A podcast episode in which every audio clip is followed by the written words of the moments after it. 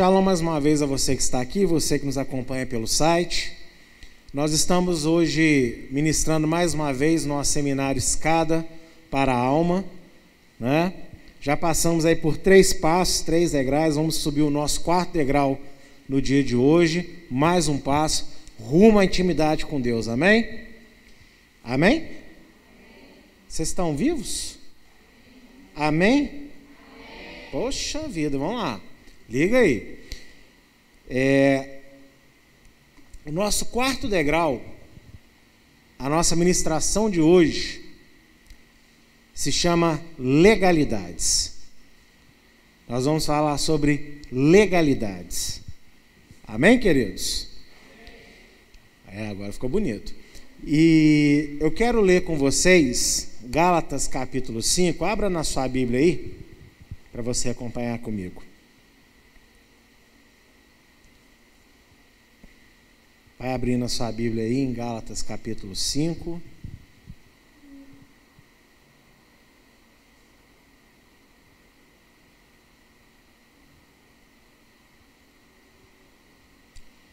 Gálatas 5, verso é o 24 e 25. E vai dizer o seguinte: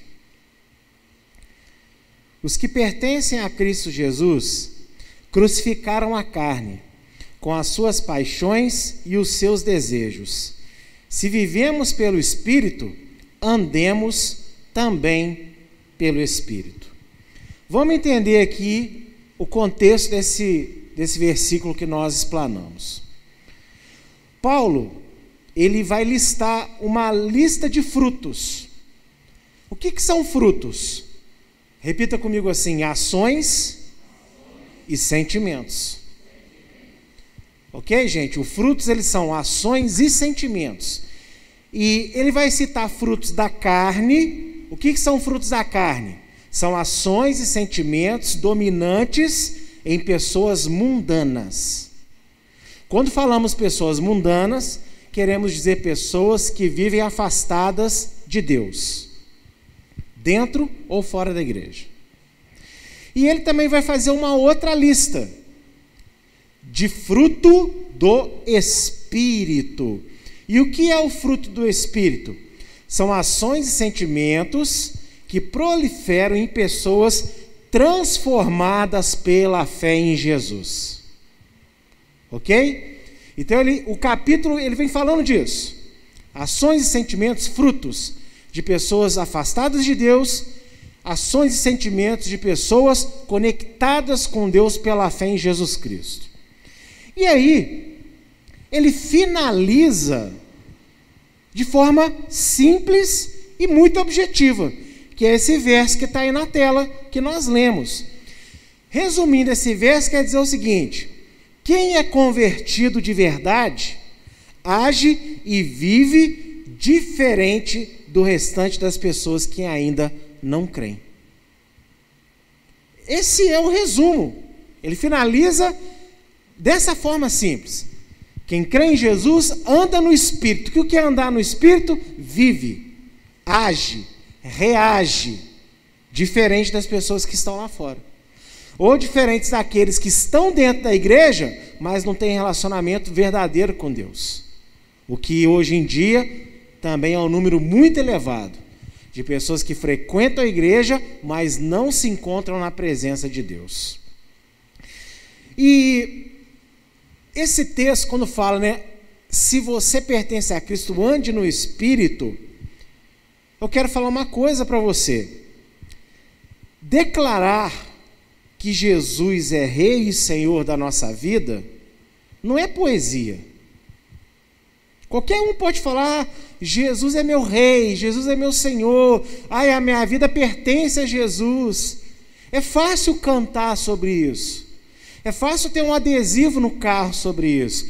É fácil você ter é, é, é, algum adesivo num caderno. É fácil você ter uma, uma camisa com frases bonitas desse tipo.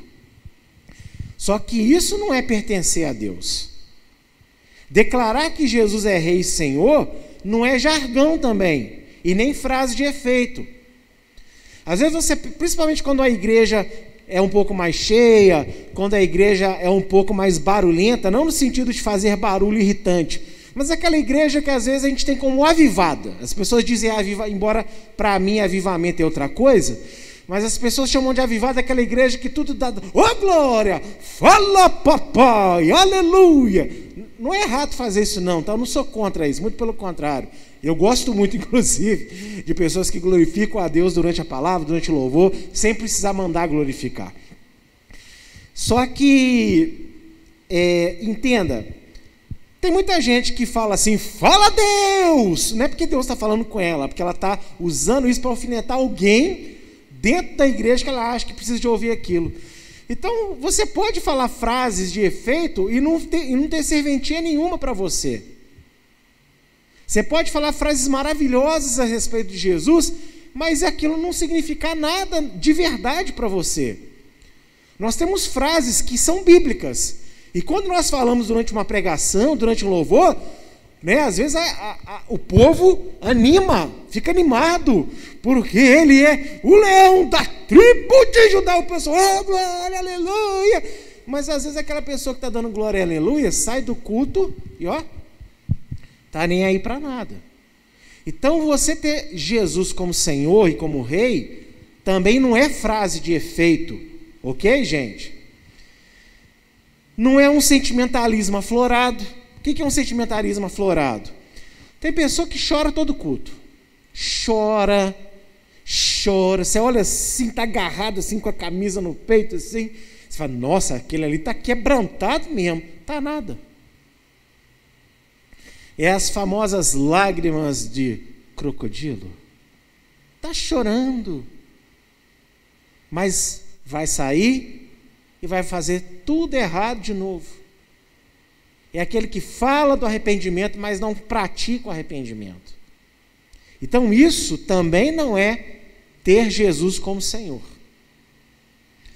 O que é, então, pertencer a Jesus? Por que, que eu estou falando ter Jesus como Senhor e Rei? Porque o verso de Gálatas fala: se você pertence, ele não fala se você é amigo de Jesus, se você é parça de Jesus. Aqui está falando que Jesus é teu dono, você é propriedade dele. E se você é propriedade dele, ele é teu Senhor, ele é teu Rei. E o que significa ter Jesus como Senhor e Rei? Que você assumiu um compromisso de crer nele. Assumiu o compromisso de obedecer a todos os seus ensinos e exortações. Não é só obedecer o ensino, é obedecer a exortação também. Se você está em Jesus, você tem compromisso de você crer nele. E o que comprova que você realmente crê nele? Quando você obedece aquilo que ele te ensina, quando você obedece aquilo que ele te corrige. Eu conheço pessoas, e já conheci pessoas na minha vida cristã, que dizem: não, eu amo ser exortado. Mas quando é exortado, não faz o que foi exortado. Então não ama, não. Não tem problemas em ouvir exortação. Mas tem muito problema em fazer a exortação virar prática, virar realidade. E quando nós só ouvimos, mas não praticamos, nós não estamos compromissados com a crença em Jesus.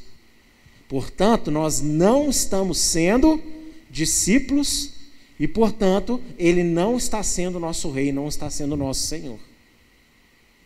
Vamos mostrar isso que eu estou falando na Bíblia? Abra sua Bíblia em Lucas capítulo 6.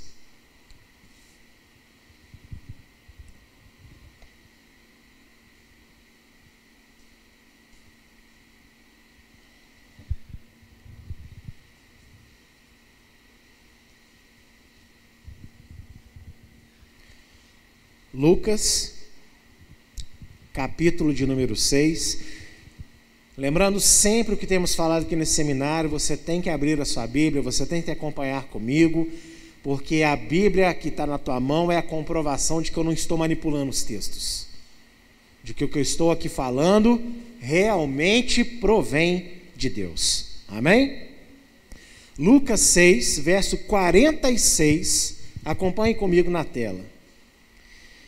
E por que me chamais Senhor, Senhor, e não fazeis o que eu digo? Tá vendo? Já na época que Jesus estava aqui, na sua primeira vinda, tinha muitas pessoas que chamavam ele de Senhor. Senhor, mestre, grande rabino. Só que chegou um dado momento que ele falou o quê? Por que vocês me chamam de Senhor? Vocês não fazem o que eu mando. Vocês não fazem o que eu falo. Então, ter Jesus como Rei, como Senhor, como eu expliquei, não é poesia, não é jargão, não é frase de efeito, não é sentimentalismo bobo. Se você não tiver compromissado em fazer o que ele te fala, ele não é teu rei. E ele mesmo não se considera seu senhor. Porque embora ele você o chame de senhor, você não faz aquilo que ele te manda. Você não corrige aquele que, aquilo que ele te aponta. E isso deve trazer para nós uma seriedade, sim ou não? Eu poderia falar sobre legalidade só em cima disso. Porque se ele manda você fazer alguma coisa e você não faz, se ele corrige algum erro seu e você não o corrige, pronto, já está aí um mundo, um oceano de legalidade na sua vida. Mas eu quero trabalhar primeiro esse conceito com você melhor. Amém, queridos? Então vamos prosseguir. Também em Mateus capítulo 7, abre aí, Mateus capítulo 7. Nesse seminário você vai ficar craque em abrir Bíblia. Aleluia! Mateus capítulo 7. O verso é 20 e o verso 21. Acompanhe aí na sua Bíblia comigo. Portanto, pelos seus frutos os conhecereis. Nem todo o que me diz Senhor, Senhor, entrará no reino dos céus, mas aquele que faz a vontade de meu Pai que estás nos céus. Qual o primeiro texto que eu li com vocês? Não foi Gálatas? Se eu ando no Espírito, eu tenho que ter fruto do quê? Do Espírito. Então, se eu chamar Jesus de Senhor, ele me reconhece.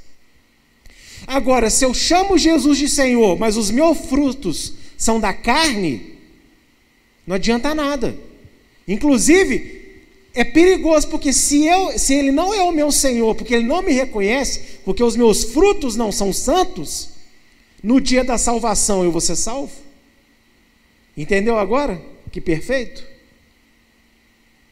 Então não basta falar que Jesus é alguma coisa. Você tem que viver as palavras de Jesus. Senão, não adianta. Podem pregar lindo, florido, em, é, em, é, charmosamente para você sobre o amor de Deus. E você fica todo apaixonado, nossa, isso aqui é palavra amorosa. Ai, quanto que Deus me ama. Ai, eu não preciso fazer nada. Pronto, acabou. Aí já perdeu tudo. Porque é muito verdade o quanto que Deus te ama. Muito mais do que a gente é capaz de imaginar. Só que o amor de Deus nos transforma para que sejamos melhores do que éramos antes. Porque se for para Deus entrar na nossa vida e não nos transformar, salvação não tem propósito. Deus vai te salvar do que se está tudo bem você continuar sendo a mesma pessoa?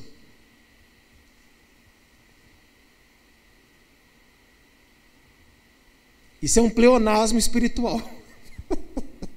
Desculpa, eu achei engraçado. Você sabe o que é pleonasmo? É quando você fala uma coisa repetida, sem necessidade. Né? O sol quente. Entende? É um pleonasmo, sol quente. Não dá. Subir para cima, descer para baixo, voltar para trás seguir para frente. Isso tudo é pleonasmo, você não precisa de segunda palavra. A primeira já deixou claro o que, que é. Entendeu, gente? Então nós não podemos viver esse conceito espiritualmente também, ok? Não podemos. E eu tenho um outro verso também, em João 15, também muito famoso no meio da igreja. João 15, abra sua Bíblia aí. João, capítulo 15. O verso é o 14. Acompanhe aí na sua Bíblia comigo. Vós sereis meus amigos se fizerdes o que eu vos mando. Aí alguém fala assim: ah, Jesus pode não ser meu rei, meu senhor, mas é meu amigo. Não, não é não. Porque a amizade dele está implícito no reinado e no senhorio dele. E você, ele não é nem teu senhor, nem teu rei, e nem teu amiguinho, teu parça, né? Que assim as pessoas estão falando hoje. Jesus é, meu, é o parça perfeito. Ai, misericórdia. Nem amiguinho ele é seu se você não fizer o que ele manda. Então, esta condição tem que ficar muito clara. Amém, queridos? Uma vez que não fazemos a vontade do Senhor Jesus, que é a prática da palavra de Deus, eu li com vocês em Mateus, né? Vocês serão, eu, é, é, vocês podem me chamar de Senhor se vocês fizerem a vontade do meu Pai. E onde que está registrada a vontade do Pai? A Bíblia, correto? Então, é, se nós não fizermos a vontade de Jesus, que é né, a prática da palavra de Deus, pela fé, nós estamos dando legalidade ao opositor das nossas almas, o diabo. A partir do momento que você diz servir a Jesus, mas não obedece à palavra, você está com a vida cheia de legalidades do, ao diabo. Cheia de legalidades. Não precisa necessariamente, e aqui eu não estou desmerecendo uma bruxaria, porque bruxarias têm poder, sim. Mas não precisa de alguém necessariamente fazendo uma bruxaria contra você. Você faz a sua própria bruxaria desobedecendo a Deus.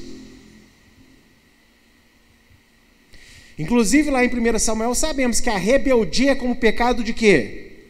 Feitiçaria. E o que é rebeldia? Rebelar-se, ir contra Ir contra o quê? Um mandado de Deus, uma ordenança de Deus.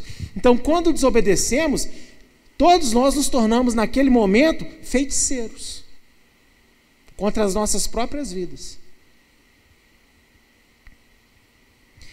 E se estamos envolvidos em feitiço, em rebeldia, em desobediência, nesse momento, quem entra rasgando?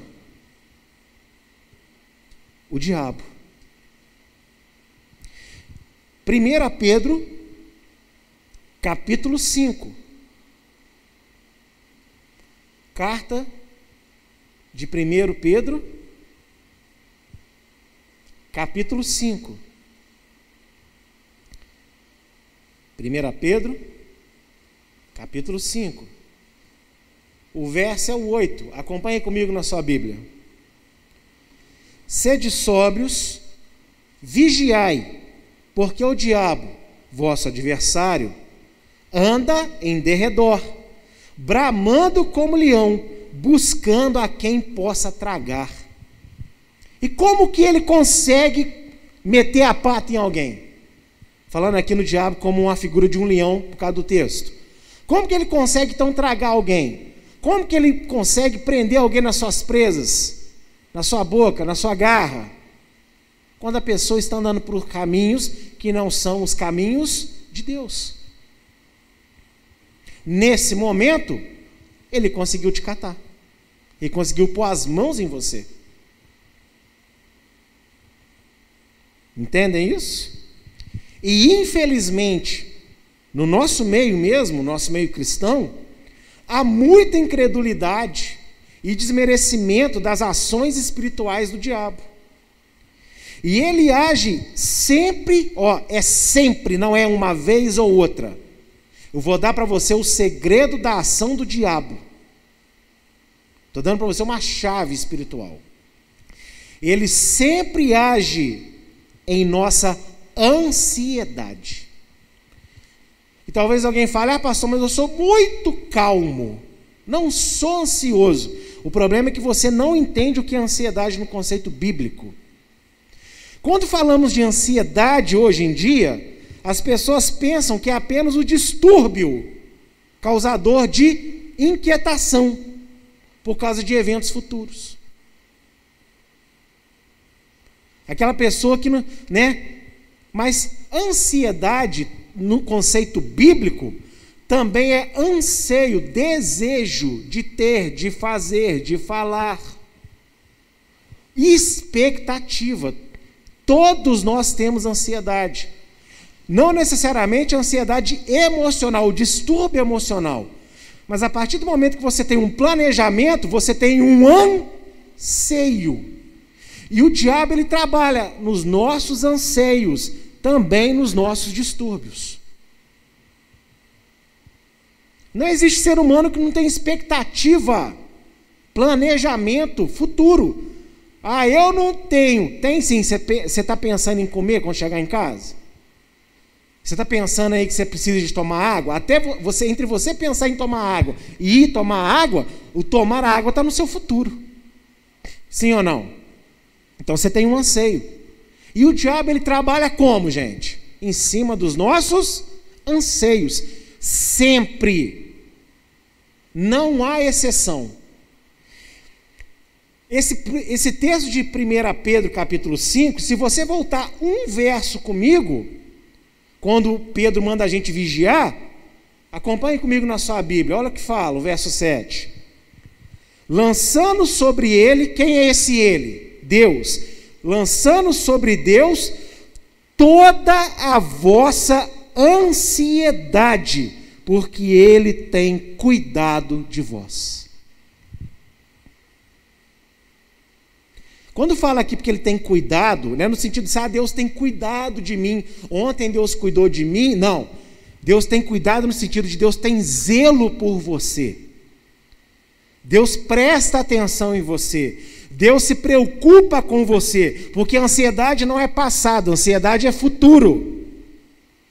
Ah, mas eu estou ansioso por causa de algo que aconteceu ontem. Não, você está ansioso por causa das consequências que virão daquilo que aconteceu ontem. Ansiedade é futuro. Amém, queridos? Quem entendeu, diga aleluia. Então, o que Pedro está dizendo? Deus tem cuidado de vocês, ou seja, lançai sobre Deus todas as suas expectativas emocionais, planejamentos, decisões, vontades grandes e pequenas porque Deus, ele tem zelo por vocês, então ele guiará os seus passos. É isso que o texto quer dizer. E qual que é o segredo para vencer o diabo? Entregar a Deus os nossos anseios. Por isso que eu te disse, o diabo ele trabalha sempre em cima da ansiedade. Não existe exceção. E veja,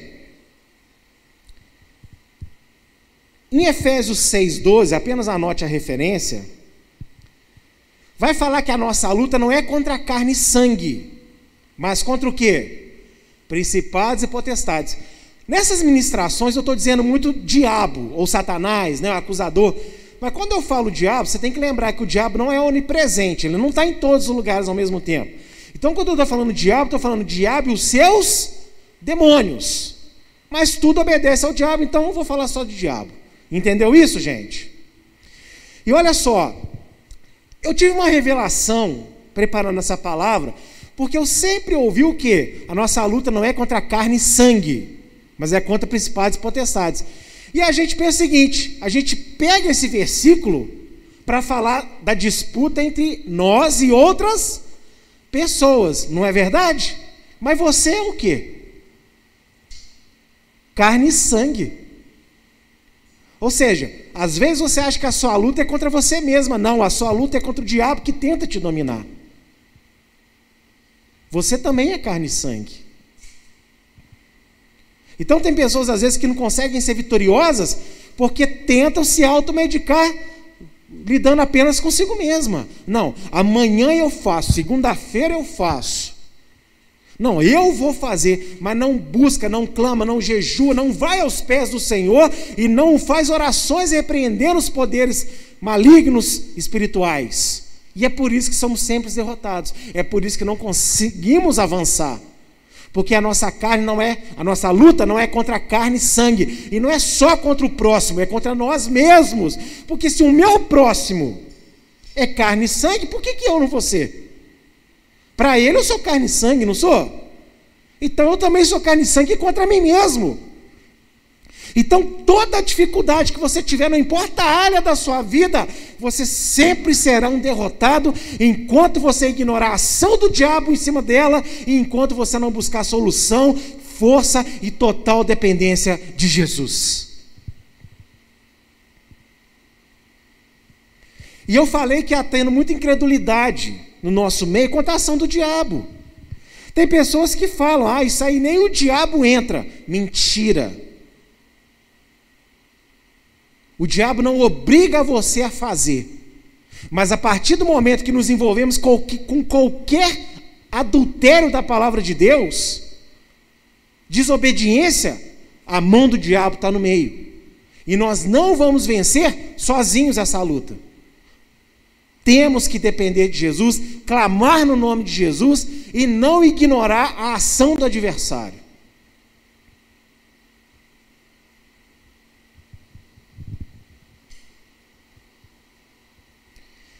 Se nós não nos sujeitarmos a Deus e lançarmos sobre Ele né, as nossas ansiedades, por quê? Eu não vou ler aqui, mas esse texto de 1 Pedro, no verso 6, voltando ainda mais um pouquinho,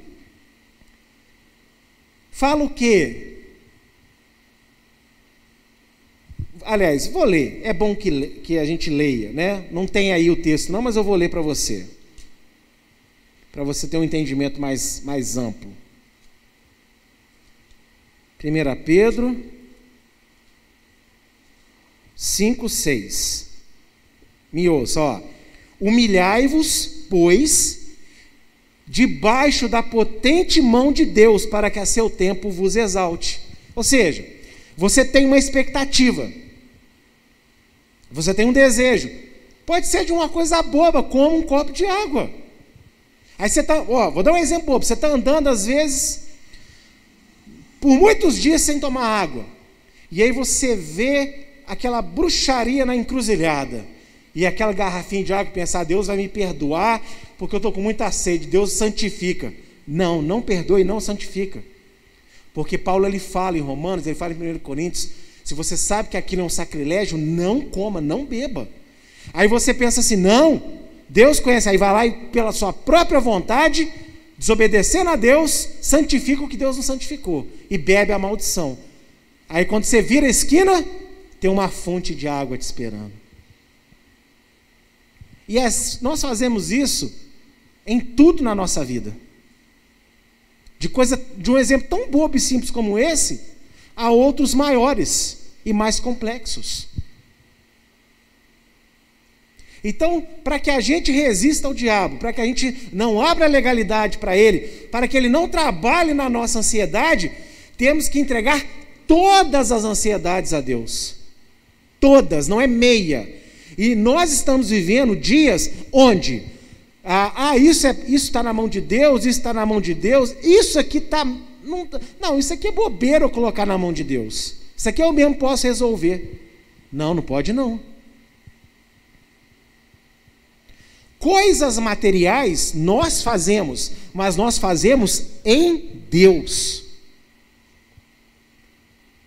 Temos um desequilíbrio de entendimento nessa questão. Ah, Deus não faz tudo. Ele não faz o que nós podemos fazer materialmente, mas quando você está fazendo, Deus está se movendo através de você, para que você faça nele. Trabalhar é em Deus, ter relacionamentos de amizade, de, de namoro, casamento, de filhos é em Deus. Comer uma comida é em Deus, dormir na cama é em Deus, tomar banho é em Deus. Tudo o que fazemos, temos que fazer em Cristo. tudo, gente. Ah, pastor, e pentear um cabelo? Também você vai pentear o cabelo em Deus. Ah, que isso? Não, não é que isso, é tudo em Deus. Não é, isso não é super espiritualizar, não. Isso é você entender que você vive, respira para Deus. Já não vivo eu, Cristo vive em mim.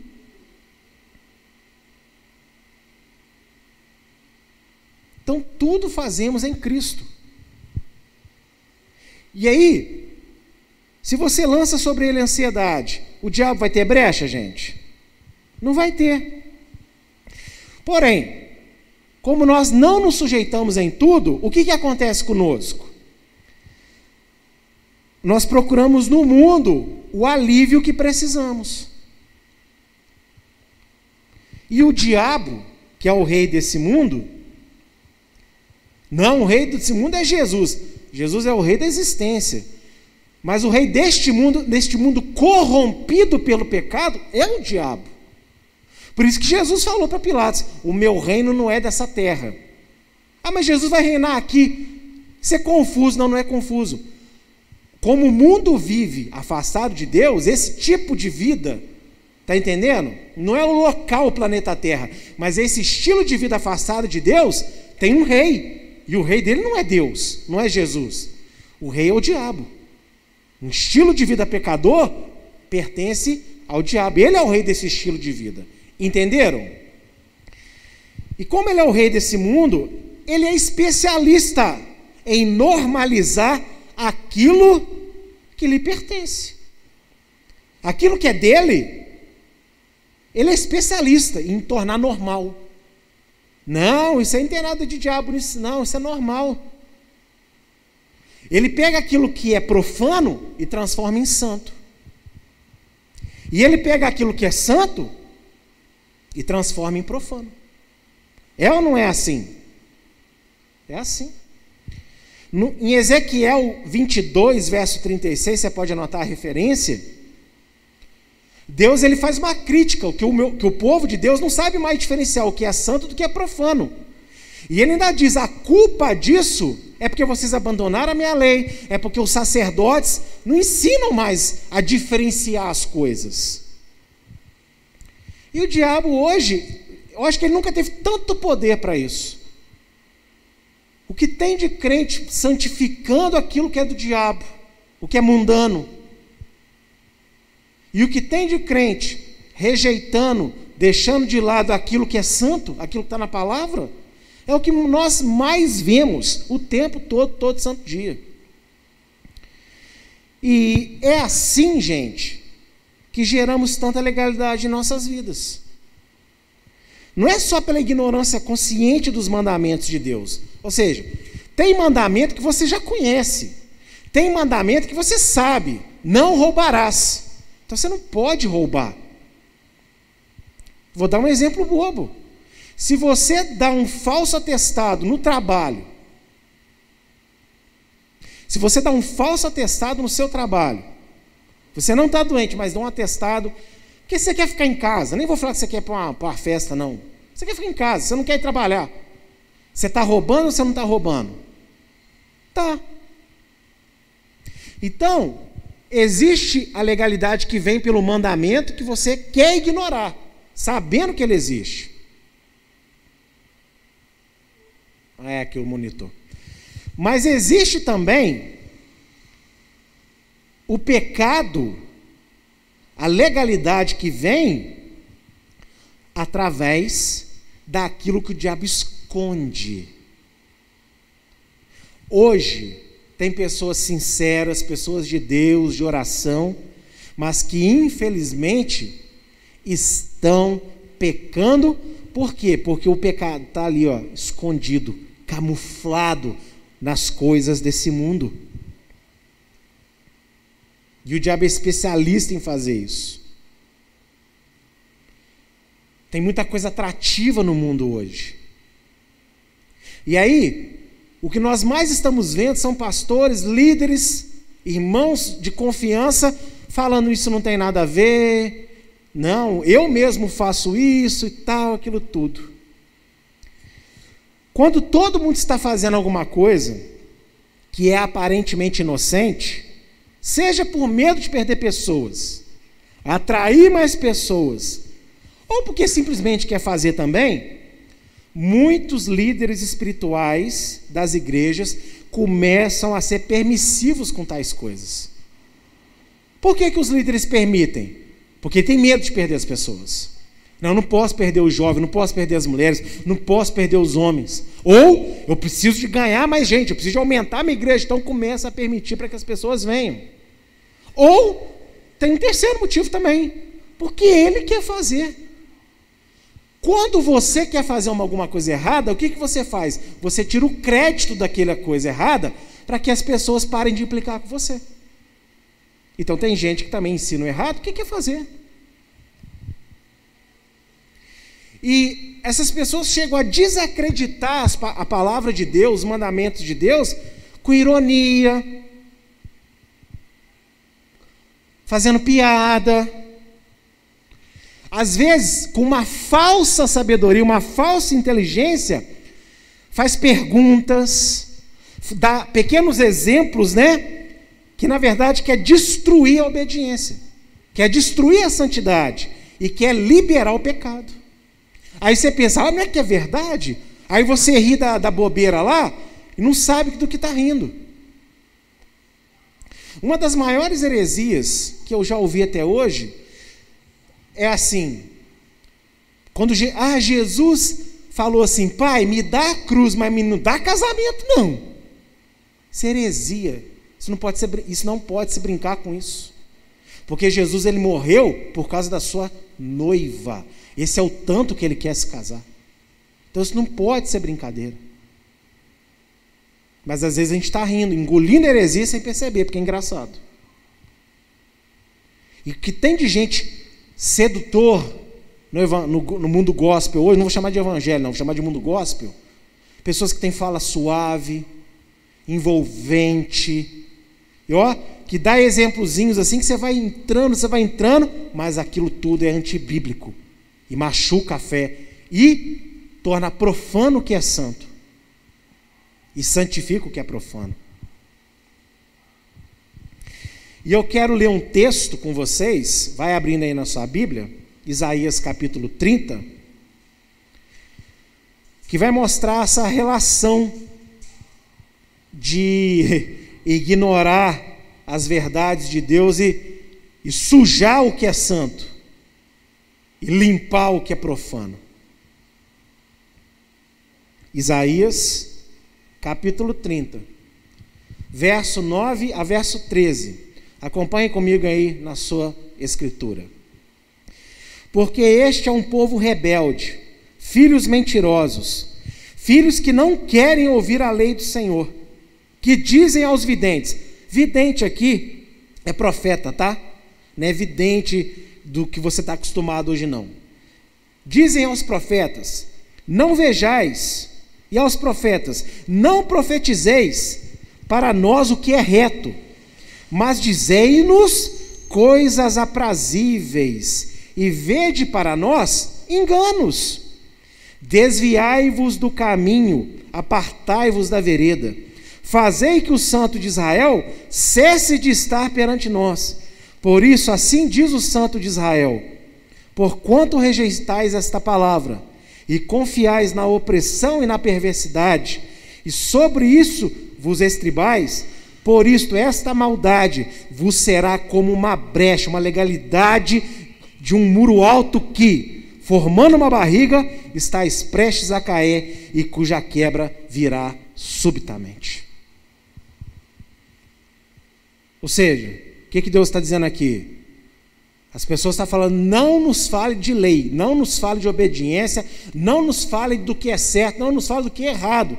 Fala para nós de coisas boas, pastor. Fala de nós de amor, da graça de Deus, desvinculada com compromisso. Fala de nós de promessa, de vitória. Fala para nós o que eu estou querendo ouvir, pastor. Eu não saí de casa para ouvir o que o senhor está falando. Eu saí de casa para ouvir, sabe, o que eu desejo, o meu anseio. E aí Deus dá um alerta. Essas pessoas criaram uma brecha no muro. Ou seja, é igual uma parede que está estufando, estufando, estufando. O que, que acontece? Uma hora com essa parede, ela desaba. Ou seja, o que significa essa brecha, essa barriga no muro? Legalidade. Por que legalidade? Porque não queremos ouvir o que realmente Deus tem para falar. Tem pessoas que falam, Deus não fala comigo, Deus não fala comigo, mas deixa eu falar uma coisa: não quer ouvir Deus falar, não. Quer, quer, quer receber um carinho, um cafuné na cabeça e que falem para ela aquilo que ela quer fazer. Aí coloca o nome de Deus, fica tudo tranquilo. Mas quando Deus realmente quer falar o que Ele quer falar, a maioria das pessoas não quer ouvir. E se enjoa de ouvir.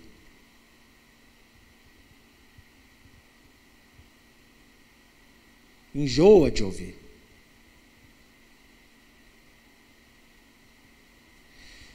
Quando a igreja estiver fazendo assim, qualquer igreja, pelo menos 20 a 30% daquilo que ela aprende, ela pode exigir do seu pastor para pregar outra coisa. Mas como não faz, não tem direito nenhum de exigir nada. Nós não estamos aqui para falar o que vocês querem ouvir, nós estamos aqui para falar aquilo que Deus quer ouvir.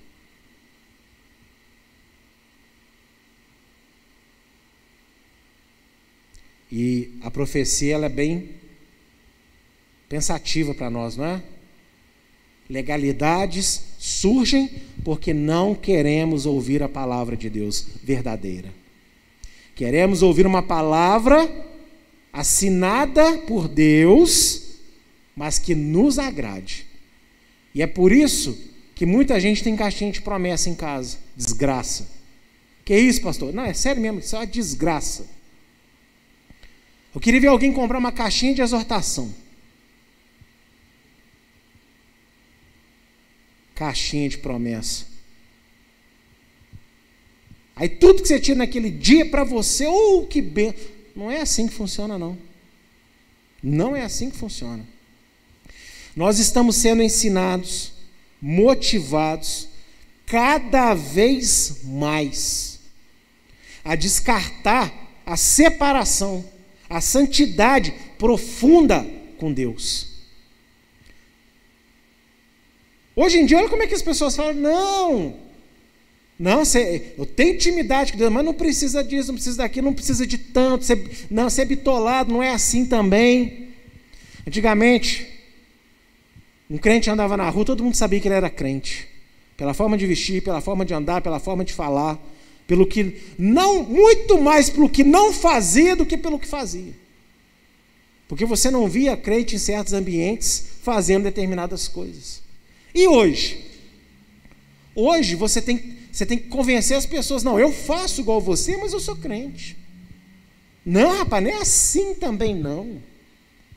Hoje estamos nos tornando especialistas em mostrar para as pessoas que o crente pode ter uma vida normal, Desculpe, então você não entendeu o que é ser crente. Ser crente é ser separado.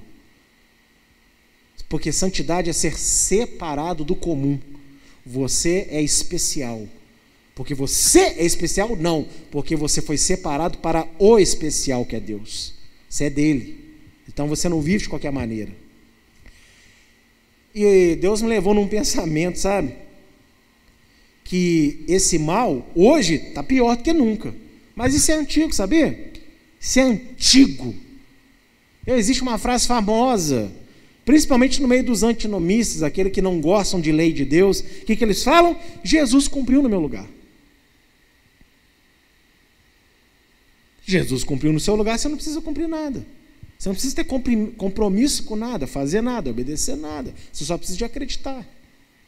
Mas como eu falei aqui no início desse estudo, dessa ministração, falar que acreditar não é o pacote completo.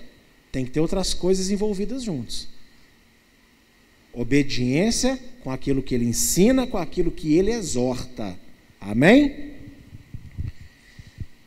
Ai, ai. Gente, estamos nos tornando especialistas em justificar o mal. E com isso a gente ignora pequenos detalhes que na maioria das vezes prejudica a nossa saúde espiritual. Vou mostrar aqui para vocês um texto, Romanos 12, que é muito famoso, né? No meio da igreja. Romanos 12.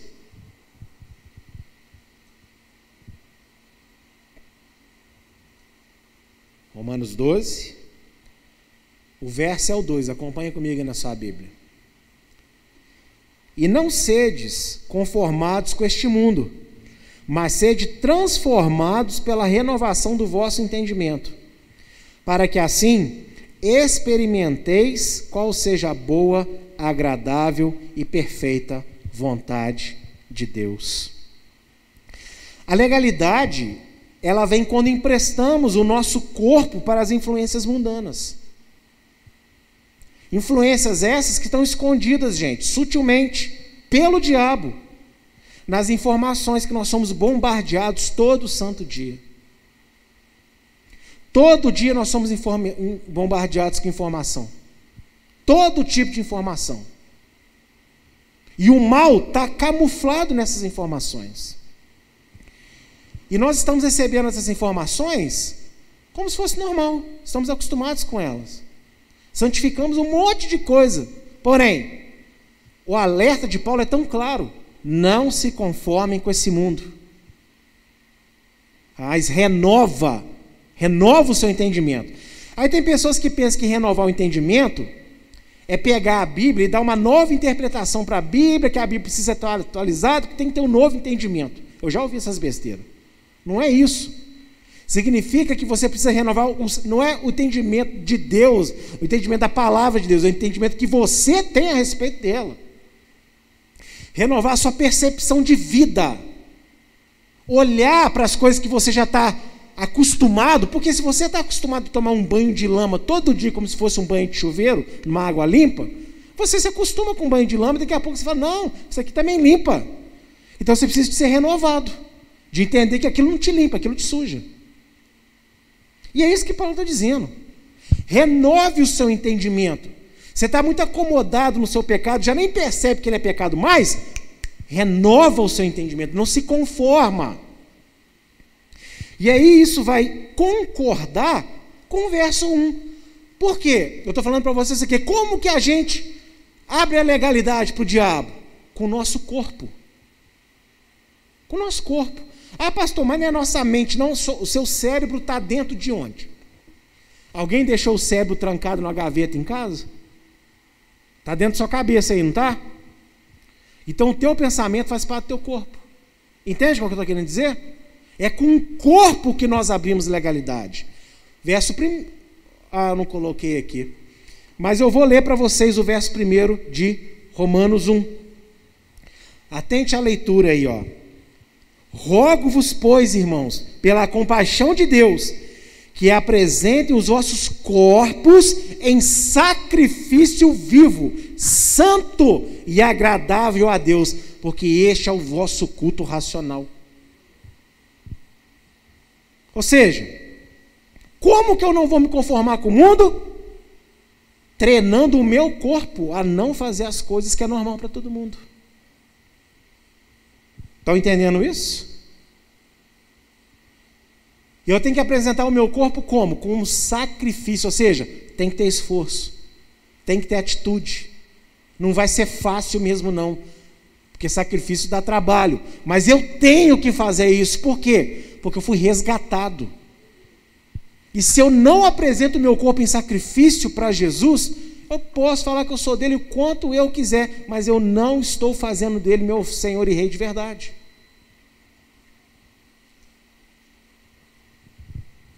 E aí, eu quero mostrar para os irmãos cinco tópicos sobre legalidade que temos dado. Seria impossível falar todo tipo de legalidade que damos a, a, ao diabo numa única ministração. Nem sei se duas ou três seriam capazes. Só que eu senti Lá atrás, quando eu estava fazendo a minha consagração para esse seminário, de falar de uma realidade inegável hoje, ainda mais com a pandemia, onde tanta gente está ficando em casa. E praticamente todo mundo hoje teve que botar uma internet em casa, uma TV em casa. Então eu vou falar de legalidades digitais.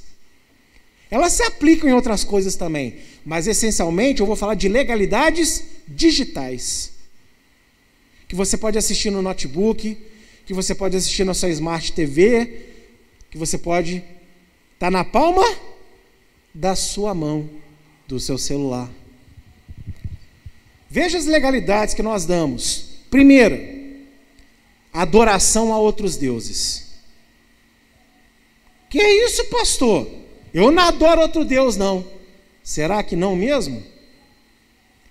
Porque em Êxodo 23, 13, diz assim: E em tudo o que vos tenho dito, guardai-vos, e do nome de outros deuses, nem vos lembrais, nem se ouça na, da vossa boca. Gente, o nome de um Deus pagão não pode nem estar na minha boca. Nem na minha boca ele pode estar. Deus, já, Deus não quer nem na minha boca isso. E aí, entenda como que você pode ter outros deuses. Vai ter muita gente que vai ficar indignado comigo, mas não, eu não estou aqui para fazer vontade de ninguém, né? Mas eu tenho que falar. E eu não penso você que eu estou falando para você, eu não estou falando para mim também. Porque são coisas que eu também gostava, que eu também me envolvia. Vamos falar do que mais está na moda hoje no mundo cinematográfico: os heróis da Marvel.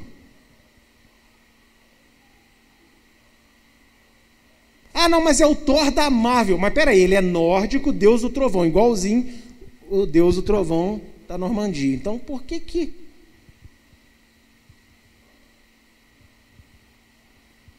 os heróis da DC, a Mulher Maravilha, né? As mulheres, Mulher Maravilha, ela é uma deusa. Para quem não conhece a origem da Mulher Maravilha, ela é semideusa, filha de uma humana com uma deusa. Com Deus, Zeus.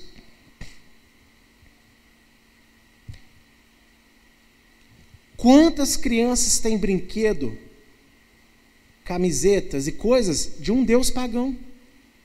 Mas a gente acostuma, não, isso é só cinema. Mas é um, nem o nome pode ter na boca. Mas a gente tem nas telas assistindo e acha legal. Uma vez eu estava numa festa de Purim, que vai ter até uma administração especial esse ano, daqui a alguns dias, que é a festa da Rainha Esther. Eu estava numa administração e os judeus têm por hábito de se fantasiar em Purim. Respeito à tradição, mas não vejo muito sentido nisso. Mas aí, lógico, né, aí o que, que eu vi? O que eu menos vi foi crianças fantasiadas de temas bíblicos. Teve uma hora que eu orei dentro daquele lugar, falei, Senhor, misericórdia, eu estou aqui dentro. Por quê? Lá no altar foi levada uma criança fantasiada de Thor. Dentro do culto a Deus. Mas, ah, mas, aí, entende a necessidade de anular o Antigo Testamento? Por isso que precisa anular. Porque, é claro, eu não posso ter o nome de um Deus pagão na minha boca. O que dirá eu assistir filmes só porque. Ah, não, pastor, mas peraí, eu preciso de descansar, eu preciso de relaxar a mente. O diabo trabalha em cima dos nossos anseios. Deus sabe que você precisa de descansar, de distrair a sua mente do seu trabalho. Você não precisa de descansar a sua mente e distrair ela de Deus, não. O dia que você precisar de descansar a sua mente de Deus, tem uma coisa muito errada com você. Você pode tirar férias do seu trabalho e viajar. De Deus você não tira férias, não. Você tem que ser crente aonde você vai, 24 horas. Até dormindo, crente é crente. Então, quantos brinquedos que as crianças têm? Arco-íris. Eu poderia falar de vários heróis e filmes, mas é, eu estou dando um resumo porque é o que mais está na moda hoje. É o filme da Marvel. Eu, quando lia quadrinhos, quando era adolescente, eu nem gostava dos heróis da Marvel. Eu gostava era da DC, Super-Homem, Batman. Mas os filmes me fizeram gostar deles. E é complicado. Muito complicado. Então estamos adorando outros deuses, mas a gente jura de pé junto que não. Mas a gente santificou o nome do Deus que Deus mandou a gente proibir ter na boca. Eu não tenho na boca, só está na minha tela. só está na minha camisa. Mas o mandamento é claro. Se eu tiver na minha boca o nome de outro Deus, eu já me tornei pagão. E isso não agrada a Deus. E aí eu abro o que na minha vida? Legalidade. Abrindo um pequeno parênteses sobre heróis da Marvel. Você está com problema que o seu filho, a sua filha, a sua criança está muito nervosa, né? Mas ela gosta muito do Hulk. O que, que é o Hulk? Fala para mim. É um ser cujo poder é o quê? Ficar irritado e destruir tudo. E quanto mais irritado, mais poderoso e mais legal ele é. Ele muda de cor, né? Ele se, ele se transtorna. Mas a gente acostumou de olhar o Hulk e falar que não tem nada a ver. Mas o Hulk é o quê? Um demônio. Demônio da ira. Ah, pastor, mas a minha criança vai ficar chateada. É melhor ela ficar chateada, mas ela ser, ser santificada. Por isso que Jesus falou: você vai amar mais o seu filho ou você vai amar mais a mim? Isso também é amar mais a Deus. Vamos seguir. Segunda coisa, segunda brecha que abrimos, envolvimento com ocultismo. Não, pastor, agora você está pegando pesado. Eu não me envolvo com ocultismo, não. Mas olha só o que diz em Deuteronômio 18, 10. Entre ti não se achará quem faça passar pelo fogo a seu filho ou sua filha, nem adivinhador, nem prognosticador, nem agoreiro, nem feiticeiro. Pastor, eu não faço nenhuma dessas coisas, mas isso vai especialmente para os homens. Eu sempre fui apaixonado num jogo de luta. Sempre fui. Jogo de luta, Street Fighter, The Kings of Fighter, Mortal Kombat, para quem conhece, sabe o que eu estou falando. E eu conheço as histórias desses jogos, porque nenhum jogo, tipo assim, só tá o personagem, você vai lá e joga. Não, o jogo tem uma história. E o, o personagem solta magia. Ele está fazendo uma feitiçaria, ele tem, ele tem poder. E quando você vê a história do jogo, desde lá de trás, do Mario Super Bros, do Sonic inocente, tudo tem envolvimento com deuses pagão, bruxaria, maldição. E aí você está jogando um joguinho que solta magia. Mas Deus falou que não podemos ser no nosso meio o quê? Feitiço. Não, pastor, só um joguinho. É o que o diabo te convenceu. O que ele me convenceu durante muito tempo. Só que lá está envolvido o quê? Artes ocultas que desagradam a Deus. Então não é porque é um joguinho que é inocente, muito pelo contrário. É a ferpa. É igual quando você come salsicha e tem um pedaço de osso na raia da salsicha. Isso acontece na de frango também. Vou falar salsicha de frango, eu só como de frango. Ô miséria, vontade de morrer que dá. Você come a salsicha, de repente você vê aquela coisa dura dentro da salsicha, você vai ver que pedacinho de osso que não foi moído direito. É ou não é? É a mesma coisa. O diabo esconde. Vamos falar de outras coisas, né? Horóscopo. O que tem de crente que consulta horóscopo? E horóscopo é o quê? Não é adivinhação, não? Ah, não, pastor, isso aí eu estou livre. Ah, mas tem uma coisa que está na moda: joguinhos de Facebook Instagram que mostram quem você é, qual é a sua personalidade.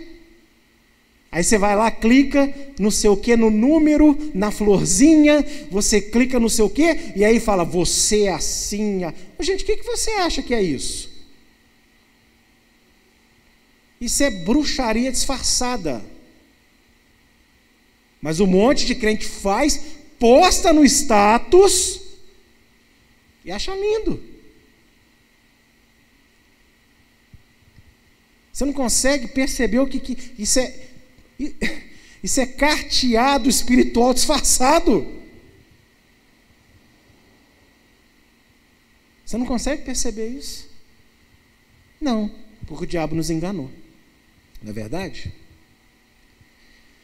Filmes que têm ocultismo, desenhos. Inclusive, nós adultos somos muito hipócritas. Nós privamos as nossas crianças de certos desenhos, mas nós vemos um monte de porcaria, cheio de bruxaria, cheio de ocultismo. Quem, onde está na Bíblia que, os, que os, os adultos estão mais protegidos espiritualmente das influências do que os pequenos? Muito provavelmente nós somos muito mais influenciados do que eles, porque o coração deles é puro, o nosso já está todo manchado. Séries para crianças. Quantas pessoas não assistem filme de zumbi? Canibalismo. Só existe uma ressurreição, tá? E é de Cristo. E é do juízo. Quantas pessoas assistem filme de vampiro? Não, mas eu assisto é, Vampire Diaries, que são gatinhos. Eu assisto a, a saga Crepúsculo, que o vampiro fica purpurinado no sol. É vampiro, se alimenta de sangue. E qual é o mandamento que está entre os quatro mais importantes para um novo convertido? Não ingerir. Você pode ingerir o quê? Mas você acha que é só uma distração, é só uma diversão. E você pensa, não, Jesus sabe, Jesus sabe que eu tenho consciência. Fica pior ainda. O fato de você ter consciência transforma isso num erro ainda pior. E não te isenta, não. A tua balança ela pesa mais. Filmes de terror, quantas pessoas amam filmes de terror? Filme de terror é o quê? Demônio. Quantas crianças, quantos adultos que eu conheço que. Eu, por exemplo, eu viro e mexo quando eu tenho algum pesadelo da desgrama, eu sonho que o predador está me perseguindo. E eu não. O bicho miserável, porque ele é camuflado, ele é um assassino perfeito. Sério, vira e mexe, eu tinha esse pesadelo. Para quem nunca assistiu o filme antigo no Predador, se bem que tem um mais recente agora. Só que aí, esses dias eu estava orando, pensando sobre essa ministração, e Deus me fez lembrar que no momento assim mais tenso do filme, tem tambores. É aquele toque bem característico. E o que, que é isso? Ele arranca a pele, ele pendura as pessoas mortas. Não, pastor, você está sendo muito exagerado. Pode ser que eu esteja sendo para você, mas eu tenho muita convicção do que eu estou falando nessa noite. Estou aqui para obrigar ninguém a nada, tá? Estou pregando aquilo que Deus colocou no meu coração e eu tenho convicção na palavra dele. Terceiro, fornicação e prostituição. Não, pastor, eu não fornico, eu não prostituo. Isso aí está tranquilo. Levítico 19, 29. Olha o que fala. Não contamineis a tua filha, fazendo-a prostituir-se para que a terra não se prostitua, nem se encha de maldade. Também eu quero ler com vocês Mateus 5, 28, que diz: Eu, porém, vos digo que qualquer que atentar numa mulher para a cobiçar, já em seu coração cometeu adultério com ela. Ou seja, olhar é um grande problema. E eu acho que nunca tivemos uma geração tão fácil de ter acesso à pornografia como nós temos na nossa geração de hoje. Existe a pornografia explícita, onde você digita lá, ó, www.xpornografiaquerover.com, não é isso? Sei lá o site, você que sabe aí. Essa é explícita. E existe a disfarçada. Existe a pornografia disfarçada. Como que é a pornografia disfarçada? Filmes românticos. Não, só estou vendo uma comédia romântica, mas a comédia romântica o cara deita com a mocinha antes do casamento.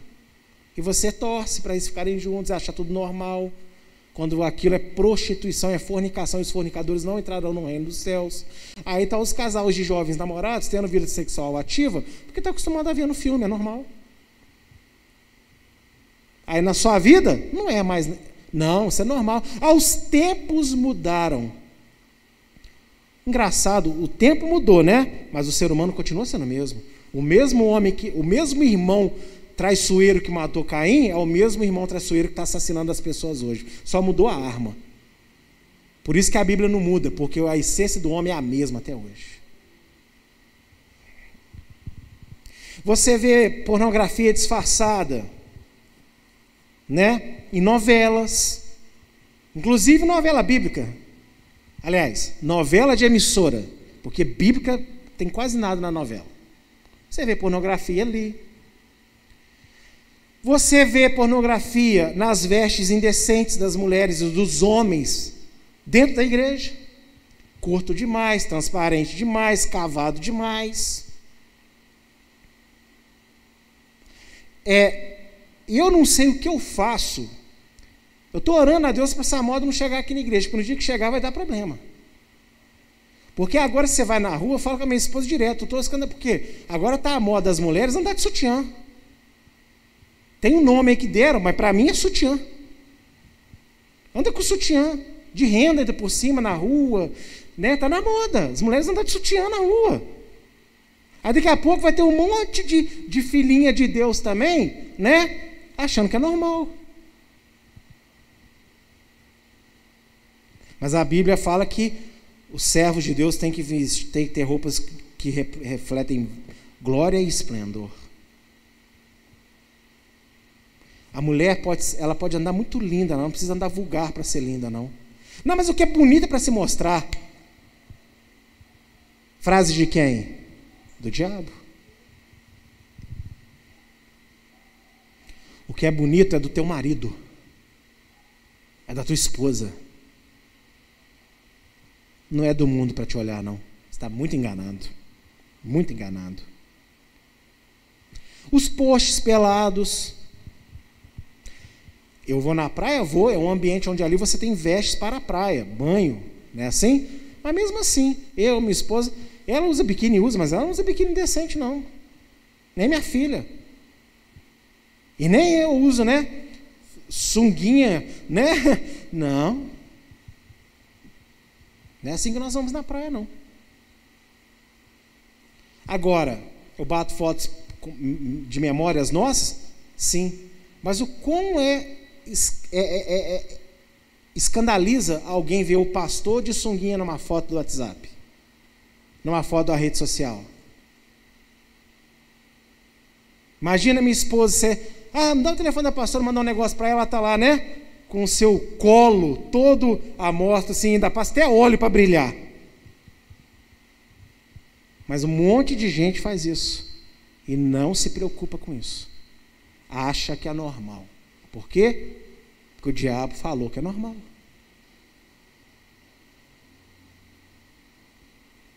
Quantas coisas nós assistimos, onde lá tem relações abomináveis a Deus e que a gente ignora. Não, tá aqui essa relação abominável, mas eu vou ignorar isso daqui, essa escolha aqui, né, de, de gênero com quem se relaciona, eu vou ignorar isso aqui porque o filme é legal. Isso aqui é legal, aquilo lá é legal. Aí você está assim, tá assistindo. Isso é só um detalhezinho que você é muito consciente, muito espiritual, então você consegue separar. Consegue nada. Você está lá se influenciando com aquilo, se sujando com aquilo. E aí não entende, porque um monte de coisa ao seu redor não dá certo, está travado, anda estranho, dores, perturbação em você, nas pessoas ao seu redor, mas você não está disposto a fechar suas brechas, porque é normal. Quarto, conversas e músicas mundanas. Colossenses 3,16. Colossenses 3,16 diz assim: A palavra de Cristo habite em vós abundantemente em toda a sabedoria, ensinando-vos e admoestando-vos uns aos outros, com salmos, hinos e cânticos espirituais, cantando ao Senhor com graça em vosso coração. E aí agora eu quero mostrar também Levítico 19, 16 falando sobre conversa. Isso é sobre música. Agora eu quero falar sobre conversa. Não andarás com o mexeriqueiro entre o teu povo, Não te porás contra o sangue do teu próximo. Eu sou o Senhor. Vamos falar de música primeiro.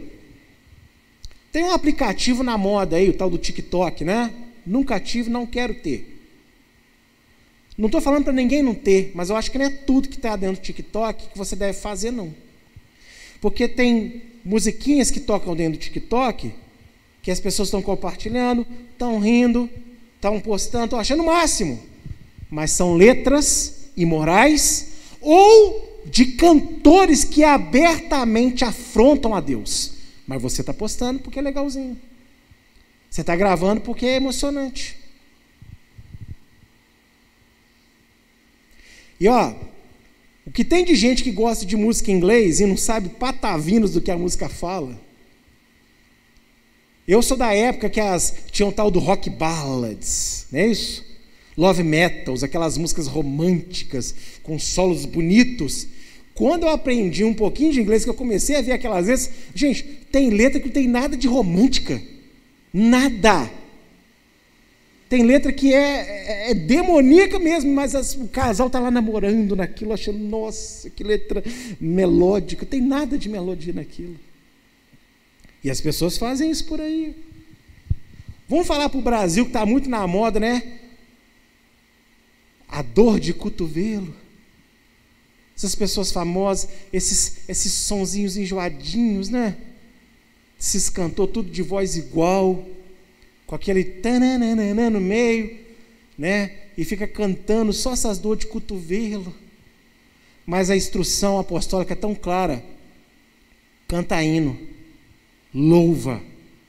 Como é que você diz que vai morar com Deus e cantar louvores para todos sempre, se aqui você quer dividir a sua atenção, ora um louvor, ora a música do mundo, ora o louvor, ora a música do mundo? Não, pastor, é uma poesia muito bonita. Davi também era poeta. Eu nunca o vi poetizando nada que não fosse a respeito de Deus. Mas o diabo nos convenceu que é comum. Quantas pessoas, quantas pessoas fazem fofoca, falem, né, fazem maledicência, falam, juntam irmão com irmão para falar mal do outro irmão. Não, só estamos aqui conversando. Não, você não está conversando, você está fofocando mesmo. E sabe o que eu descobri, gente? Mateus 13, 14, né? Jesus ele fala que tudo aquilo que nós dissermos, né, é, vem de dentro do coração, não é assim? Vem de dentro do coração. Então, uma pessoa que gosta muito de falar de outra, está vazinha de Deus dentro dela. Toda pessoa que gosta de jogar conversa fora, que não edifica em nada, nunca está vazinha de Deus dentro dela. Porque se você tivesse cheio de Deus de verdade dentro do seu coração, tudo é Deus, tudo é Deus, Deus, Deus, Deus, Deus, Deus, tudo. Ah, mas eu estou falando de comida, mas de repente sai um glória. é assim que funciona. Mas pensa aí, amizades que você tem, que você está com saudade de bater papos com pessoas, mas Deus não aparece na conversa. Você fica 30 dias com a pessoa e em momento nenhum Deus aparece. E você nem se incomoda com isso. Estamos dando legalidade no que a gente ouve, no que a gente fala. E cinco, palavras ofensivas de maldição e alfinetadas. Tem como, né? No, na época dos posts, dos status, né? Eu, eu já falei isso aqui tantas vezes. Eu já falei tanto, gente. Guarda o alfinete na caixinha. E, ah, não, pastor, é, não, não tem opinião, não tem nada. É melhor você ficar calado.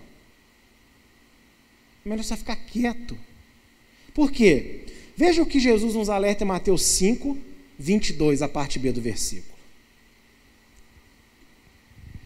E qualquer que disser a seu irmão, Racá, que significa maldito, será réu no sinédrio. E qualquer que lhe disser louco, será réu do fogo do inferno.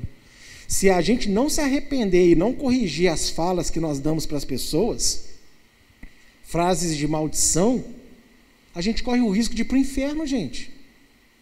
Que isso, mas eu dava dízimo, eu ia na igreja, só porque eu chamei o outro lá de emprestável e não me corrigiu, eu vou para o inferno. Desculpa, não sou eu que estou falando. É Jesus. Quantos pais, quantas mães, quantos irmãos, maridos, mulheres, o tempo inteiro está ali falando que é a palavra, amaldiçoando, chamando por nomes que não cabe na boca do crente chamar, falar, dizer aquilo. Mateus 12, 36 também diz assim: Digo-vos que toda palavra frívola, ou seja, vulgar, que proferirem os homens, dela darão conta no dia do juízo. Já pensou nisso? Se nós não nos arrependemos do nosso vocabulário, não estou dizendo de palavrão, não, estou dizendo de palavra inútil que a gente joga assim, ó, cospe. Se a gente não se arrepender disso, nós vamos prestar conta no dia do juízo.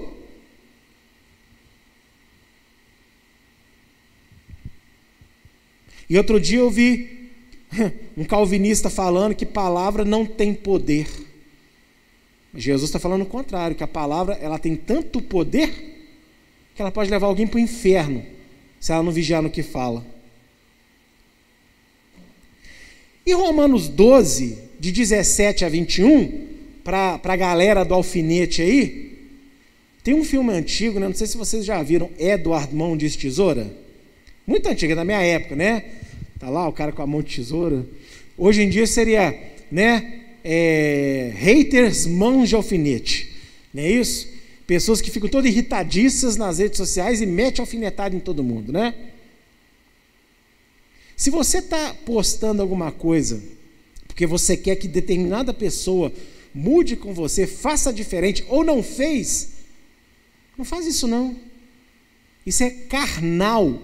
Isso é brutalmente carnal. E olha o que o apóstolo Paulo fala em Romanos 12, 17 a 21. A ninguém tornais mal por mal. Procurai as coisas honestas perante todos os homens. Se for possível, quando estiver em vós, tende paz com todos os homens.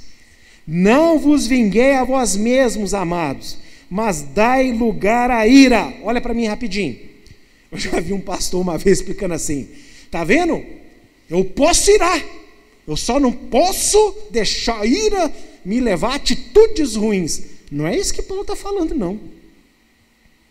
Paulo não está falando dai lugar à ira, ou seja, fique irado para você aliviar. Ira é a ira de Deus, ou seja, não se vingue, não fique irritado e deixa Deus cuidar desse assunto. Por quê? Olha o que ele segue dizendo adiante.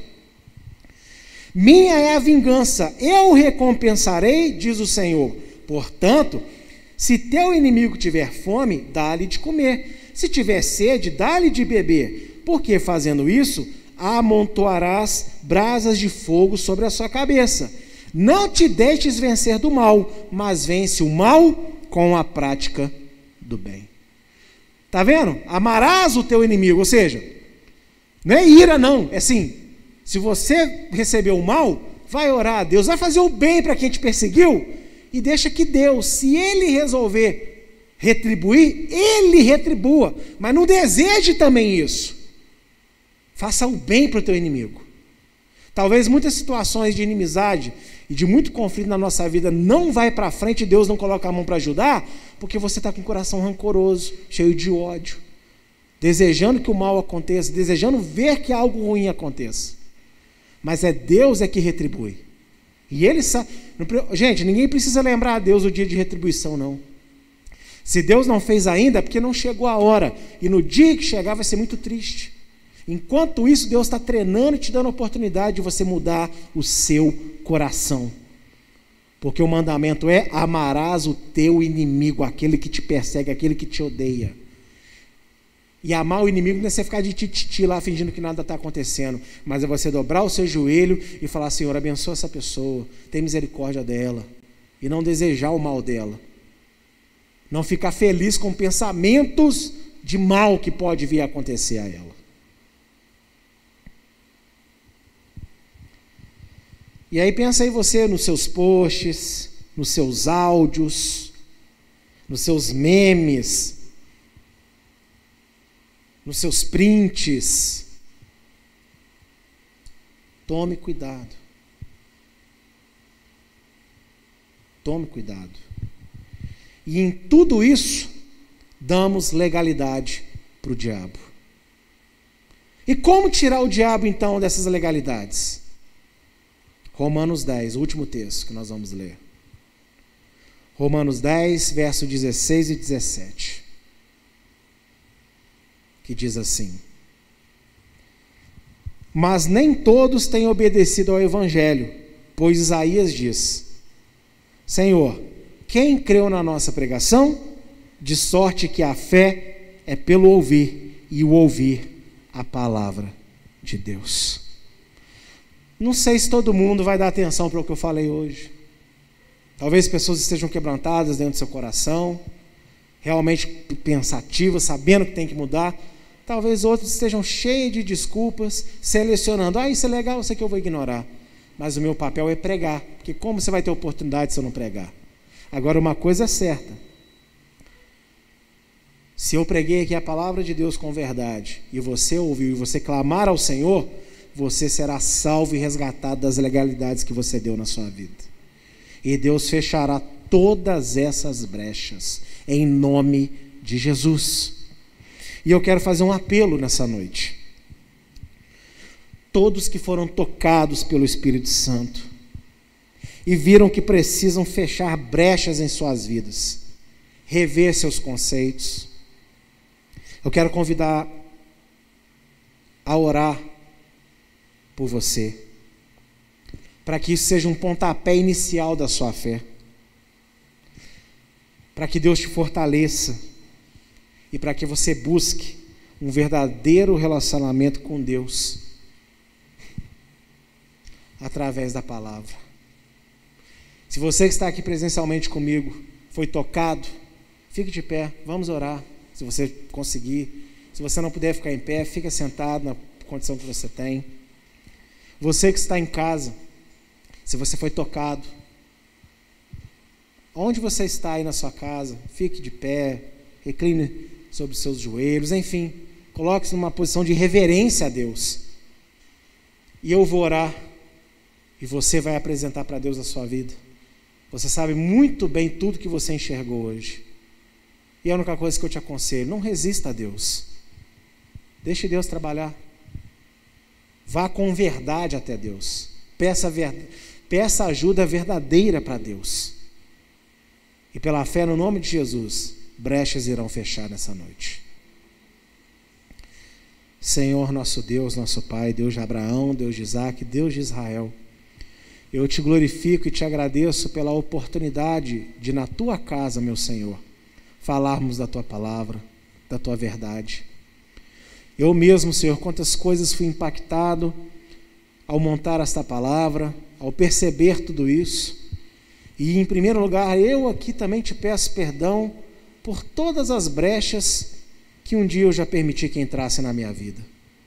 Também apresenta a tua igreja, aqueles que nos assistem, para que, se alguém foi verdadeiramente convencido pelo Espírito e tem um desejo sincero no coração de mudar as atitudes, então que o Senhor venha as perdoar. E a partir de agora possamos todos nos santificar, nos separarmos para Ti no nível alto, não porque é impossível, mas porque é o que o Senhor quer. Queremos ir morar com o Senhor no céu, mas não queremos nos elevar até uma vida celeste. Então nos ajude, nos fortaleça na nossa fraqueza e nos dá equilíbrio de pensamentos em absolutamente tudo, Senhor. Tudo. Eu te imploro, nos ajude. Eu te imploro, venha até nós, meu Deus, e nos liberta. Liberta o teu povo. Pai, liberta o teu povo de toda adoração a falso Deus, envolvimento com ocultismo, fornicação, prostituição conversas mundanas, músicas mundanas, palavras de maldição e palavras de ofensa em nossos lábios. E eu também te peço, liberta o teu povo de outras coisas que talvez nessa ministração eu não falei, mas o Senhor, sendo Deus, tocou no coração deles pessoalmente em cada um deles. E eu te peço, fecha a nossa brecha, mais uma vez com o sangue de Jesus Cristo, porque realmente há poder no sangue de Jesus, que nos perdoou, que nos lavou, que nos redimiu e que nos chama à Sua presença. Meu Deus, não deixe que nenhum coração se endureça, não deixe com que nenhuma mente trave de uma forma tão ruim que não consiga se libertar para ti. Ache lugar, meu Deus, e trabalhe para a glória do teu santo nome, em nome de Jesus. Amém e amém.